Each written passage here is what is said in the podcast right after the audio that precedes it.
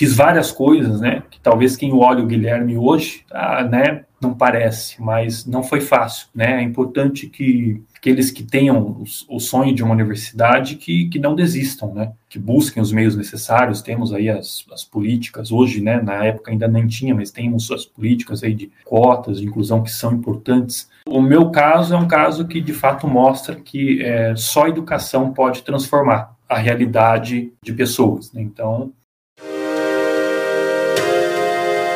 Olá, eu sou o Logan Nobre, um dos editores de marketing científico da revista ETZ, Novas Práticas em Informação e Conhecimento. Começa agora mais um episódio do podcast Revista ETZ, uma ação do projeto de extensão Ciência Aberta e a Gestão da Informação Científica da Universidade Federal do Paraná, a UFPR. No episódio de hoje está comigo Guilherme Francisco Frederico, que é doutor em Engenharia de Produção pela Universidade Federal de São Carlos, a UFSCar. Ele é professor na UFPR e tem pesquisas nas áreas de logística, cadeias de suprimento e gestão estratégica de operações. Recentemente, ele ganhou um prêmio internacional por um artigo que ele escreveu sobre cadeia de suprimentos 4.0. E é sobre isso que nós vamos conversar agora. Guilherme, seja muito bem-vindo ao podcast Revista ETZ.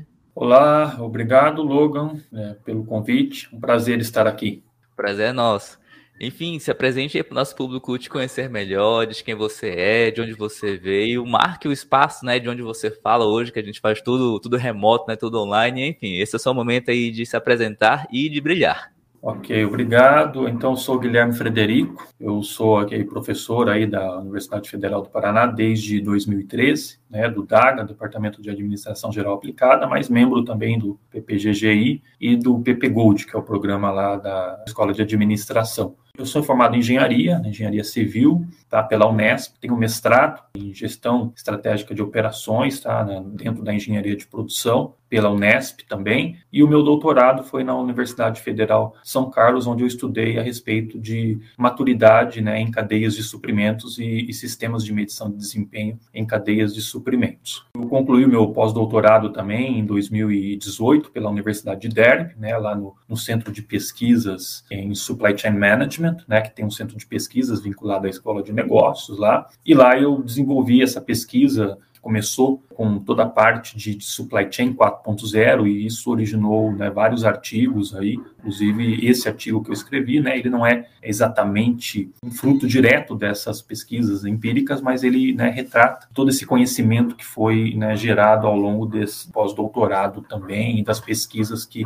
foram realizadas né, a posteriori. Eu tive também uma experiência profissional, né, ao longo da minha carreira acadêmica, enquanto eu fazia mestrado e doutorado, eu também atuava, né, na área corporativa, então trabalhei em operadores logísticos, sempre trabalhando com projetos, né, em, em multinacionais também, e a última empresa que eu trabalhei antes de me dedicar à área acadêmica era uma multinacional norte-americana, onde eu era gerente para a América Latina de supply chain. Né. Então, até 2013 eu atuei, né, é, nessas áreas aí, é, na área corporativa dentro da logística, da cadeia de suprimentos, operações, o que também né, ajudou muito aí na minha formação e colabora também, né, ajuda para que eu possa contribuir melhor para as minhas pesquisas, para os alunos né, de graduação, de pós-graduação, com esse background profissional. Muito bem, uma carreira interessante, internacional e bem focada na área de gestão de operações, de cadeias de suprimento, né? Para coisas assim, bem práticas, né? Apesar de ter todo um, um arcabouço teórico, né? Vários graus de estudo que o senhor passou, mas, assim, pelo que o senhor falou agora, dá para perceber que tem tudo uma aplicação muito empírica, né? Tenho uma, uma experiência, né? Então, como disse, é profissional, e isso ajuda muito, né? Nas minhas aulas, também na, nas concepções de pesquisa, né? Por ter essa, essa, experiência, essa vivência aí, então isso me ajudou bastante, né? É, teve um período que eu atuei, no, eu ainda, ainda trabalhava, né? Na área corporativa e, e comecei a, a, ministrar aulas. Estava concluindo, né? E, e tinha concluído já, depois fiquei um período, o meu doutorado, e aí eu comecei a dar aulas na PUC de Campinas. Né, morava na região de Campinas. E, e, lá na PUC de Campinas eu também né, ministrei aulas lá na escola de administração por três anos. Aí chegou um momento que paixão pela academia, pela pesquisa, né, pela área acadêmica, e eu, né, recém concluído ali o doutorado, eu decidi, né, então seguir o caminho acadêmico, né, fiz o concurso aí na Universidade Federal do Paraná e, e tive a honra de ser aprovado para ser professor de dedicação exclusiva aí da UFPR. Muito bem. Bom, já foi dito aqui um pouquinho, né, a introdução, mas eu queria um mais detalhes. Como é que surgiu o seu interesse aí por logística, por cadeia de suprimento? Foi algo que foi, digamos, foi hum. posto a você durante hum. a sua formação acadêmica? Foi algo que foi oportunizado a você durante a sua trajetória nas empresas pelas quais você passou? De onde que saiu esse interesse? Porque é uma coisa específica e as pessoas que gostam claro. de logística, de cadeia, de suprimento, gostam demais, assim. Eu tenho muitos amigos que trabalham nessas áreas e são apaixonados pelo que fazem, né? Eu queria saber como é que foi para você ter contato com isso. É, essa é uma excelente pergunta, inclusive eu sempre falo isso, né, nas minhas aulas de abertura junto aos alunos. Veja bem, a minha paixão, né, começou mais propriamente por logística e especificamente por ferrovias. Por quê? A minha família, né, eu tenho um histórico de pessoas que trabalharam na ferrovia. Eu sou de Bauru, São Paulo, que é uma cidade que, foi formada basicamente pela ferrovia. Então eu fui criado num bairro ali, praticamente à beira da ferrovia. Então eu sempre tive muita paixão por ferrovia, né? Então eu tinha aquela paixão e a busca de que eu queria fazer um curso de engenharia para ser um, um engenheiro dentro de uma ferrovia. No último ano da minha universidade, da faculdade, né, então de engenharia, eu consegui um estágio num grupo multinacional na área de logística. Só que até pela questão da evolução do conceito de logística, né, eu percebi ali que a, a, o profissional de logística ele não era mais aquele profissional focado só em transportes. Né? Nós tivemos todo o movimento da evolução do conceito de logística a partir dos anos 90, né, que logística é muito mais do que apenas transporte. Então envolve toda a cadeia de suprimentos. Então, atuando nessa área, eu acabei finalizando o meu estágio, eu entrei no programa trainee, né, de, de uma multinacional na área de logística também, onde eu atuava muito com essa parte de ferrovias, transportes, né, mas também tinha toda a questão industrial, a questão da cadeia de suprimentos. Então eu vi que eu precisava também ir além né, da questão de transporte. E aí foi então quando eu busquei o mestrado em engenharia de produção. O nome engenharia de produção é algo muito do Brasil, né? Na verdade, é industrial engineering, né, que vem lá de fora. Então, a engenharia industrial. Então, busquei né, esse mestrado, é, concluí ele, a minha área de estudo foi a respeito de sistemas de medição de desempenho né, em ferrovias. E aí eu fui, durante a minha carreira profissional, migrando, fui, fui trabalhar em projetos de operações logísticas, né, a parte de centros de distribuição, trabalhando mesmo com a elaboração de projetos, trabalhei em grandes projetos, né, nesses operadores, trabalhei numa ferrovia também, né, a antiga Ferronorte, e depois na parte também é, de Order Fulfillment, Strategic Sourcing, né, então tive a oportunidade de percorrer todas as áreas né, envolvidas na cadeia de suprimentos tá, durante essa minha trajetória profissional. Então a origem é daí, não é? Só que o, mundo muda, né? Os conceitos eles evoluem. Então passei, né, a, a, apenas do, da paixão pelo transporte ser também, né, um apaixonado pela questão da gestão da cadeia de suprimentos bem interessante, né? Como uma coisa que você vivia, né, estava lá no seu entorno, a ferrovia, e impactou de tal forma que, né, você foi estudando, foi trabalhando, foi galgando a sua vida em torno disso e hoje está aí professor universitário concursado. Muito bem, muito bem. E falando nisso, quando você era lá um jovem no século passado, começando a sua vida aí na pós-graduação, já trabalhando desde cedo, né, como você citou, no estágio, depois como trainee, você pensava em continuar estudando e fazer pós-graduação, mestrado e doutorado, ou queria logo, ah, vou terminar aqui, pegar o meu diploma de bacharel de engenheiro e ir logo para o trabalho? Como é que era a sua visão naquela época e o que, que mudou ao longo do caminho? A princípio, né, no início, como eu falei, eu terminei meu estágio, né, entrei num, num, programa de trainee, então eu tinha assim a ideia de continuar estudando, mas naquele momento eu queria, né, conhecer mais a como mesmo funcionava aí as cadeias de suprimentos, né, a, a logística, e essa era uma grande oportunidade, né, sendo parte de um programa trainee, né? Então, nesse momento, eu nem teria, vamos dizer, condições para empreender aí em um programa de mestrado. Mas três anos após esse início da minha carreira, aí já veio aquele sentimento de sim iniciar né, um mestrado. Então, foi quando eu me apliquei para, o mestrado, aí no caso um mestrado acadêmico, e continuava trabalhando, né, e fazendo esse esse mestrado. Então, foi bastante difícil. Tinha situações que eu pegava um ônibus, né, em Campinas, por exemplo, de madrugada, porque eu fiz na Unesp de Bauru, né, tinha a Universidade Estadual Paulista. Então eu pegava e, e viajava, às vezes de madrugada para chegar cedo, assistia aula o dia inteiro, né, e voltava porque eu tinha que depois cumprir o expediente, negociava às vezes com a chefia para, né, depois repor aquele horário, né, que eu tinha colocado, né, investido ali no mestrado. sempre foi muito difícil, sempre tendo que negociar, né, junto com a empresa.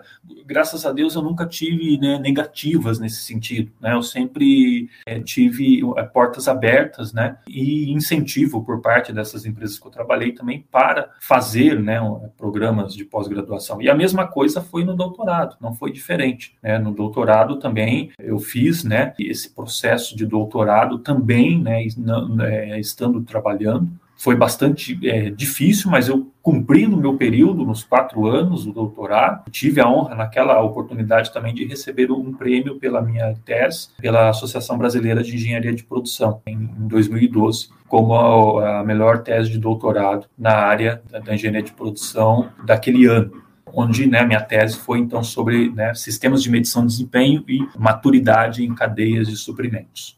Então, que esse, que esse relato, né, que essa experiência e vivência siga aí de inspiração para quem está nos acompanhando agora, está nos ouvindo, está nos assistindo e possa perceber que, olha, a vida não é linear, nem tudo que a gente planeja dá certo. As coisas não são fáceis na maioria das vezes, né? Como você ouviu aí do relato de ir para as aulas, pegar um ônibus, ir para outra cidade, um deslocamento grande, voltar para cumprir o expediente depois. Por quê? Porque ele tinha um objetivo trabalhar para se sustentar e conseguir o título de mestrado para seguir a carreira acadêmica caso né, fosse necessário, mas ele estava se preparando para isso e no final deu certo, como vocês estão vendo muito bem aí.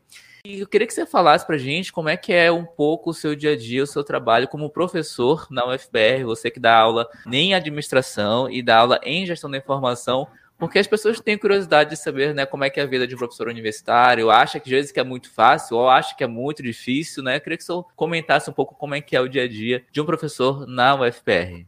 Como você bem disse, né? Às vezes eu, eu diria que às vezes a gente eu já trabalhei na área corporativa, às vezes eu tenho mais né, atividades do que né, atuando é, em empresas e também na época que estudava em conjunto. Por quê? Porque né, a área da acadêmica não é só você ir lá e cumprir né, as quatro horas aulas né, de um dia dentro de uma sala de aula. Nós que somos professores pesquisadores, então nós temos né, toda a parte é, de pesquisa também, é, eu ministro aula né, de administração de projetos, de tópicos especiais de operações e logística, dentro da graduação. Né, aí tem os estágios que nós orientamos também, tem as atividades administrativas da UFPR, relatos, né, comissões. Dentro lá do PP Gold, que é o nosso mestrado é, profissional, lá eu sou professor de duas disciplinas, né, então eu sou professor da metodologia científica, que é a disciplina ali obrigatória, inicial, e também da disciplina de gestão estratégica de operações e de cadeias suprimentos. E no PPGI, eu sou professor de tópicos emergentes, onde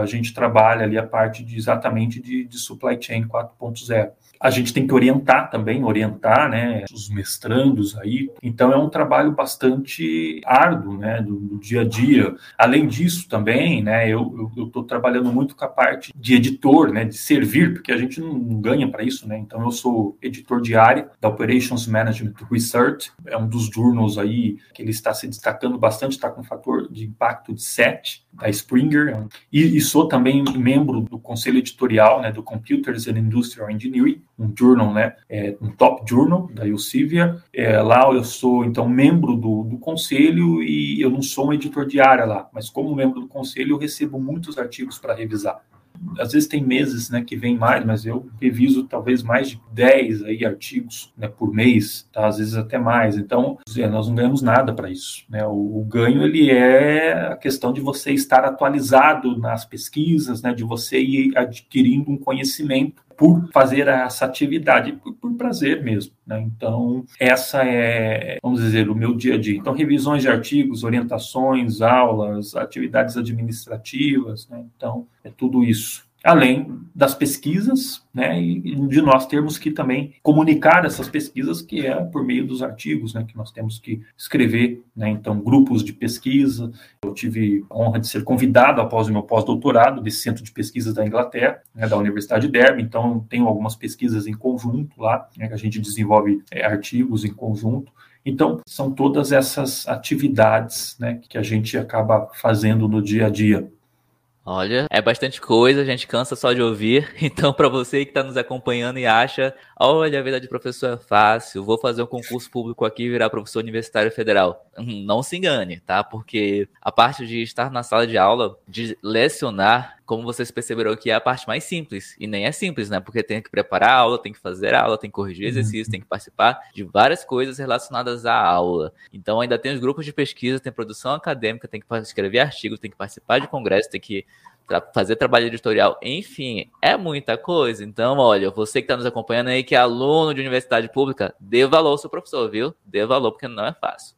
E seguindo aqui, vamos falar sobre o artigo que você escreveu, que ganhou um prêmio internacional neste ano, que foi sobre o Supply Chain 4.0 no contexto da pandemia do Covid-19, né? Conta pra gente exatamente sobre o que, que é esse artigo, como surgiu a ideia de escrevê-lo. Apresente para quem não sabe o que, que é cadeia de suprimentos. Esse artigo, né, que é intitulado Towards a Supply Chain 4.0, né, on the Post-COVID-19 Pandemic, né, uh, Conceptual and Strategic Discussions for More Resilient Supply Chains. Então, a área de supply chain 4.0 é a área que eu, eu tenho pesquisado aí desde 2018 que, que é isso, né? É, basicamente são os impactos, meu projeto de pesquisa, né, formal aí com a UFPR tudo, é o impactos da indústria 4.0 em cadeias de suprimentos, né? Então, que né, a academia tem chamado aí de supply chain 4.0. Então, é um tema que eu já venho pesquisando. Então, basicamente, é você entender, poxa, quais são os impactos que as tecnologias disruptivas da indústria 4.0, aí nós podemos falar em tecnologias é, virtuais, por exemplo, Big Data Analytics, Artificial Intelligence, e as tecnologias físicas, né, Robotics, né, Additive Manufacturing, questão da, da impressoras 3D, né, veículos autônomos. Então, você tem um conjunto de tecnologias né, que é, formam esse ambiente, vamos dizer, 4.0. E numa cadeia de suprimentos, você tem a aplicação dessas tecnologias,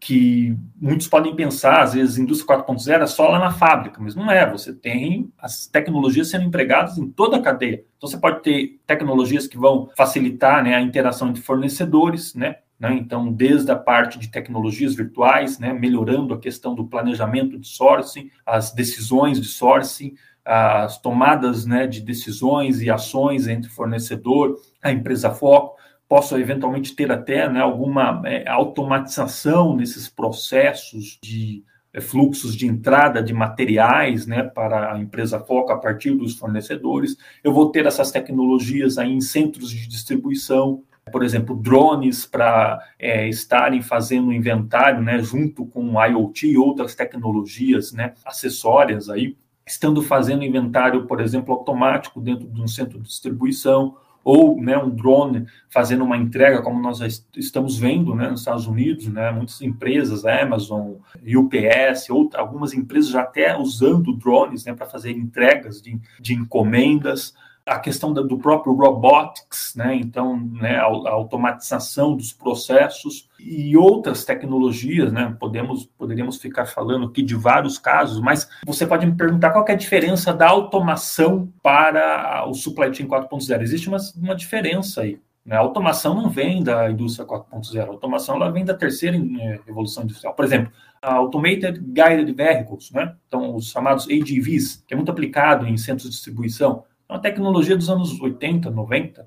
A diferença é que lá eu não tinha todas essas tecnologias interconectadas. A interconectividade é o ponto central do Supply Chain 4.0, né? onde a partir, então, por exemplo, de uma informação input do cliente, eu posso gerar né, a geração de um pedido automático, integrando tecnologias virtuais com essas tecnologias físicas. E aí a IoT, o Internet of Things, ele tem um papel né, fundamental nessa integração. Então, essa integração é que vai gerar este ambiente interconectado.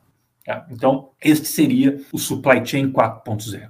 Agora, indo especificamente para a sua questão, né? Como que surgiu o artigo? Veja, diante da, do contexto do Covid-19, então, eu, como pesquisador dessa área, eu me senti na, né, na obrigação de tentar ter alguma contribuição ali, né? Poxa, vou pesquisar, né, sobre, vou escrever alguma coisa sobre o Supply Chain 4.0 e o Covid-19, né? Como que nós podemos pensar nisso em termos de cadeia de suprimentos? Tinha aquele, uh, aquele ambiente, isso no né, 2020, então eu comecei a escrever esse artigo ali no, no final de 2020, né, entrando em 2021, que ele foi publicado em 2021, um contexto ali de cadeias de suprimentos, né, sendo, né, com disrupção. É, você tendo aí né, rupturas nessas cadeias, né, é, devido a, a, várias questões, né, então fábricas que fecharam né, em algumas regiões do mundo, então isso afetou o global supply chain, né, o que necessariamente, então isso acabou impactando né, a questão das, da responsividade da cadeia de suprimentos.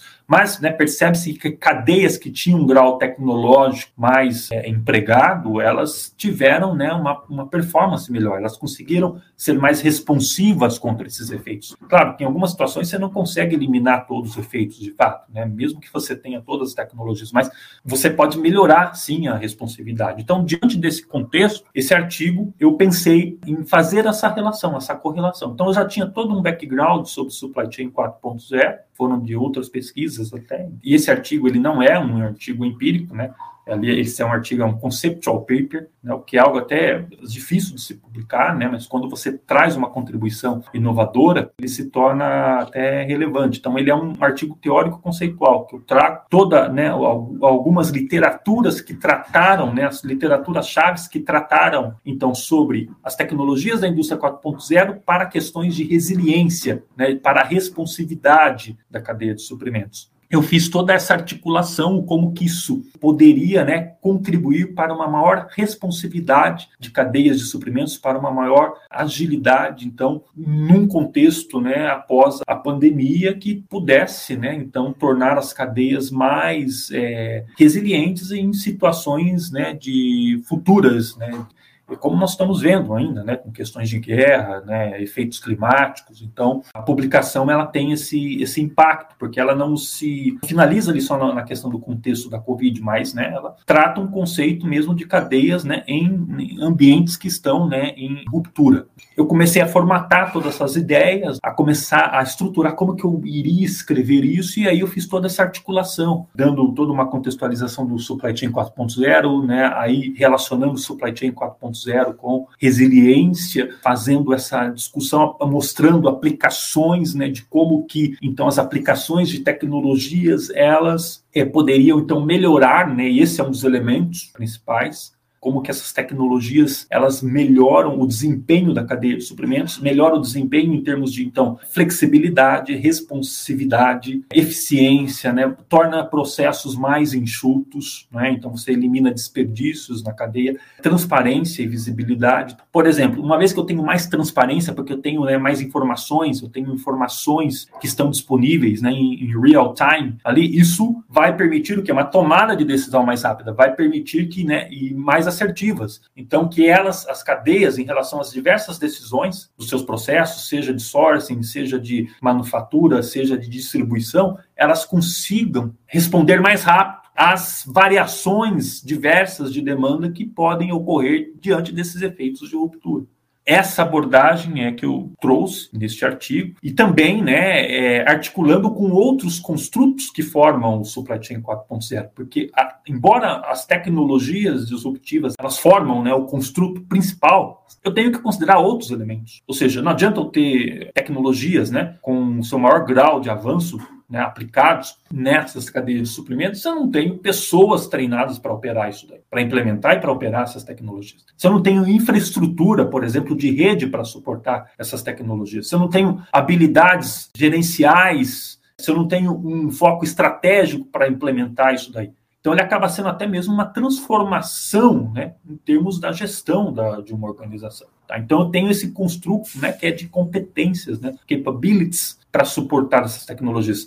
Um outro construto também que é importante é eu pensar o que eu quero com essas tecnologias. Eu vou implementar aquilo, mas eu tenho uma visão clara do que eu quero em relação dos requisitos de desempenho, o que, eu quero melhorar na minha cadeia. Talvez eu não preciso aplicar todas as tecnologias, eu vou aplicar uma, né, um conjunto de poucas tecnologias já vai me né, causar um ambiente ali mais digital, né, um ambiente 4.0 nas cadeias de suprimentos. Então, Claro, cada setor, cada empresa, né, nós vamos ter características diferentes em termos de quais tecnologias, conjunto entre elas, podem ser empregados. E um ponto principal também é eu tenho que criar a interoperabilidade dessas tecnologias. Como que elas vão se conversar? Toda uma questão de alinhamento de protocolos que precisam ser considerados. Senão, mesmo que eu tenha todas essas tecnologias e essa interoperabilidade ela não for garantida, eu vou ter problemas em gerar todo esse ambiente 4.0. E outro construto importante importante é como que isso, em termos estratégicos, quais são os, os benefícios que isso traz. Ou seja, isso daí vai né, gerar um melhor posicionamento competitivo em termos da minha cadeia de suprimentos? Parece que sim, né? Uma vez que eu tenho que eu, um ambiente digital ali e tenho todos esses melhoramentos em termos de performance, né? Eu posso ter ali a geração de vantagens competitivas, né? Perante concorrência, né? Perante outros players aí, de forma então que eu vou ter um posicionamento melhor no mercado. Né? Até uma questão que ao longo do tempo isso vai se tornar até uma questão né, qualificadora em termos de posicionamento.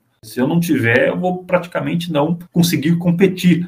Se vocês é, se lembram, por exemplo, né, os movimentos de qualidade total, é, até nos anos 80, 90, né, qualidade era um diferencial. Hoje ela se torna uma obrigação. Qualquer organização que ela, se ela não tiver procedimentos de qualidade, né, certificações, uma política de qualidade clara, ela não consegue competir. Então é até uma questão de, de, posicionamento, né, ao longo da dinâmica, né, que ocorre aí, para que eu possa então posicionar essas cadeias. Então a contribuição do artigo é neste sentido. Poxa, se você for nas bases aí, né, Web of Science, Scopus, nós vamos ver que tem um monte de artigos que já estão abordando. Indústria 4.0, resiliência, Covid, mas para o início de janeiro ali, né, de 2021, aquela época que eu então submeti, né, escrevi, finalizei a escrita do artigo, submeti, era algo ainda que não tinha essa abordagem, não tinha esse esse insight, vamos dizer assim, e por isso que, né, ele acabou tendo essa relevância e acabei sendo agraciado esse prêmio aí, né, que é, que é um dos prêmios né, da Emerald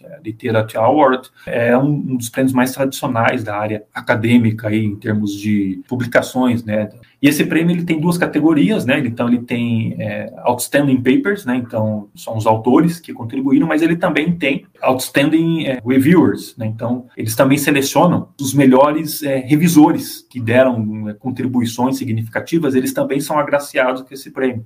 Muito bem, então olha aí, fica aí a dica de um artigo super interessante, premiado, um artigo internacional sobre supply chain 4.0 no contexto da Covid-19. E eu queria te perguntar, a pessoa que gosta desse assunto, que se interessa e que talvez está pensando em escrever um artigo sobre isso ou se aprofundar no tema.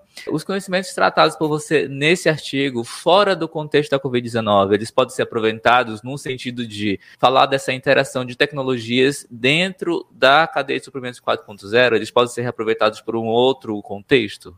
Eles podem ser aproveitados porque ali tem várias informações, insights relacionados ao Supply Chain 4.0, né? e lá também tem várias referências que né, os, os, leitores podem é, buscar né, mais detalhes, mas é, há de se ressaltar que a área de publicação científica ela tem se movimentado numa velocidade absurda. Né? Então, um ano já é suficiente para surgir muitos outros artigos. Então, ele pode, obviamente, usar, né? Pode, esse artigo ele dá vários insights, mas ele vai ter que buscar também, se ele quiser publicar, né? Ele vai ter que buscar publicações mais recentes, porque muito provavelmente o revisor vai olhar, ó, ok, foi em 2021, mas já no primeiro semestre de 2022 a gente já tem essas, essas, essas publicações. Então, é importante que busque, né? Outros também, outros artigos, né? Nas bases para uma melhor é, sustentação. Mas se o leitor ele quer entender supply chain 4.0, né, nesse contexto aí de resiliência, pandemia, não é? ele provê, sim, né, insights significantes, né, várias informações ali que ele vai ter essa visão inicial né, e vai poder prosseguir também para buscar outras literaturas aí.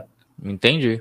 E se você pudesse indicar um novo rumo para sua pesquisa continuar, né, seja pelas suas mãos, seja pelas mãos de outras pessoas. Você já deu alguns lances já isso, né? Você já deu algumas abordagens mais, mais gerais, mas se pudesse escolher uma dessas que você já falou, que indicação de continuação de pesquisa você daria?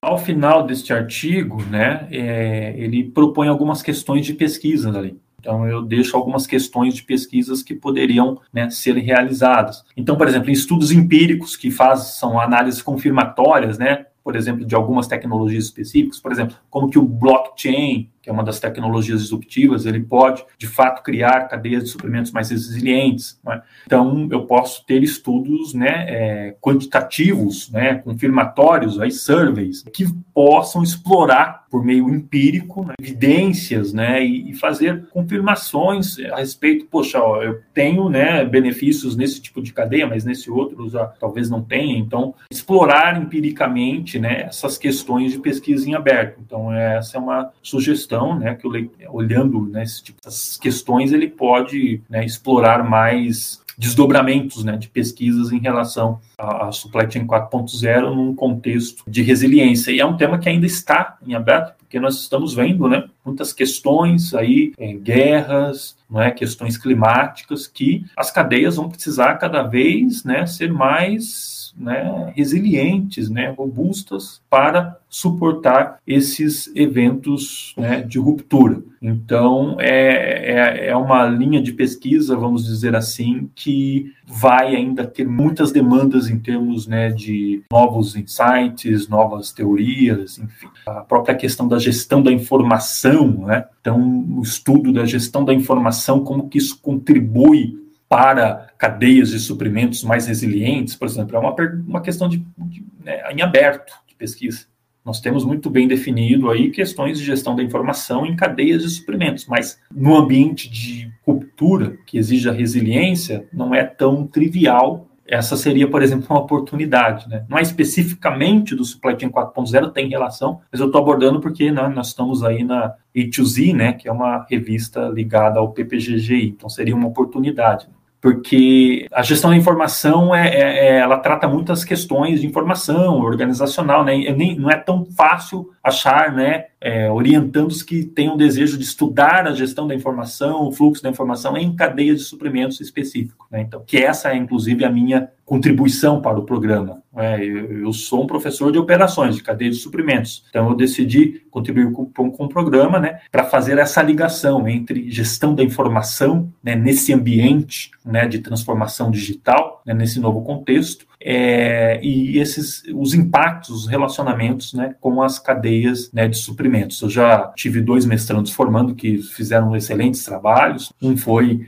o Jean Frank, que ele estudou a parte do Organizational Knowledge Management né, no contexto de Supply Chain 4.0 então ele fez um relacionamento bastante interessante. É, tive o Ricardo Belinski também, ele não estudou especificamente a questão de supply chain 4.0, mas estudou, ele fez um excelente trabalho no sentido da questão da cadeia de suprimentos, né, e o relacionamento entre a gestão da informação, os processos das universidades federais né, os processos de, de, logística, de compras nas universidades federais, né, então fiz um estudo bastante interessante nesse sentido. Então, eu, eu fico aberto né, para interessados que, que têm um interesse, né, pode se submeter lá no processo seletivo para desenvolver essas linhas de pesquisa que tem bastante demanda, né, relacionadas à gestão da informação e cadeia de suprimentos. Muito bem, então fica aí as dicas de pesquisa que o professor deixou e também a dica para você aplicar ao programa de pós-graduação em gestão da informação da UFPR, onde há duas vagas para orientação aí com o professor Guilherme. E a gente está se encaminhando aqui ao fim e eu queria perguntar, além da vida de professor, quem que é o Guilherme? O que, que você faz no seu tempo livre? O que que seu Lattes e o seu LinkedIn não contam sobre você? Moro né, em Curitiba, moro aqui no bairro um pouco distante, aí aqui no, no Barreirinha, né, mas gosto bastante dessa região, então gosto muito de ir em parques, né, aproveito com a minha família nos finais de semana, gosto muito de aproveitar aí também a região, né, Morretes, Antonina, Litoral, gosto muito, né, de, sempre passar esses tempos livres com a minha família, né, sou bastante, assim, dedicado, vamos dizer assim, à minha família. Meus hobbies, né, são esses, gosto de em parque, caminhadas, de ir no centro, né, de Curitiba, tomar um café, é, então são os meus principais né, hobbies aí, gosto muito de blues, né, jazz, então são os, né, os, meus gostos musicais aí que eu adoro também aos finais de semana, quando tenho tempo livre eu consigo, né, estar me dedicando um pouco a isso. Muito bem. E você gostaria de fazer alguma indicação cultural de um livro, de um filme, de um podcast sobre qualquer assunto? É, então eu gosto muito do filme que é A Procura da Felicidade, do Will Smith. É um filme que me inspira bastante, né? Ele conta uma história de, é, de superação e hoje eu acho que isso ele, ele vai motivar muito, né? As pessoas que tenham desejo de uma carreira, porque não, é, pra, pelo menos para mim não foi fácil, né? Eu, os meus pais, eles sequer segundo grau tinham, então foi muito difícil, né? Chegar, conseguir essa carreira, então sempre com muita dificuldade, tendo que trabalhar com estudo, né? meu também segundo grau, né? Trabalhava, né? Já fui no passado, fui office boy, fui garçom, fui, fiz várias coisas, né? Que talvez quem olha o Guilherme hoje, ah, né? Não parece, mas não foi fácil. Né? Então, é importante, né? É importante que aqueles que tenham o, sonho de uma universidade que, que não desistam, né? Que busquem os meios necessários. Temos aí as, as políticas hoje, né? Na época ainda nem tinha, mas temos as políticas aí de cotas de inclusão que são importantes. O meu caso é um caso que de fato mostra que é, só educação pode transformar a realidade de pessoas. Né? Então, deixo aí como uma dica, né? Então, assistir esse filme aí, que né, é bastante conhecido, mas talvez muitos ainda não tenham assistido. Muito bem, a indicação cultural do Guilherme estará aí na descrição do episódio. Bom, muito obrigado por ter aceito o convite e ter vindo aqui conversar conosco. Obrigado, Logan. Muito obrigado pela oportunidade e fico à disposição aí. Chegamos ao fim de mais um podcast Revista ETZ, uma ação do projeto de extensão Ciência Aberta e a Gestão da Informação Científica da UFPR. Na descrição estão os contatos do entrevistado e o link para você conhecer mais sobre esse artigo premiado. Na descrição do episódio estão os links também para você encontrar a Revista ETZ, um periódico científico interdisciplinar de acesso aberto do programa de pós-graduação em Gestão da Informação da UFPR. A Revista ETZ tem um site e está no LinkedIn, YouTube, Twitter, Instagram, Facebook Facebook e nos 14 maiores agregadores de podcast do planeta. Basta procurar por Revista ETZ. Eu sou o Logan Nobre e a gente se fala no próximo episódio. Até mais. Tchau, tchau, pessoal. Até mais.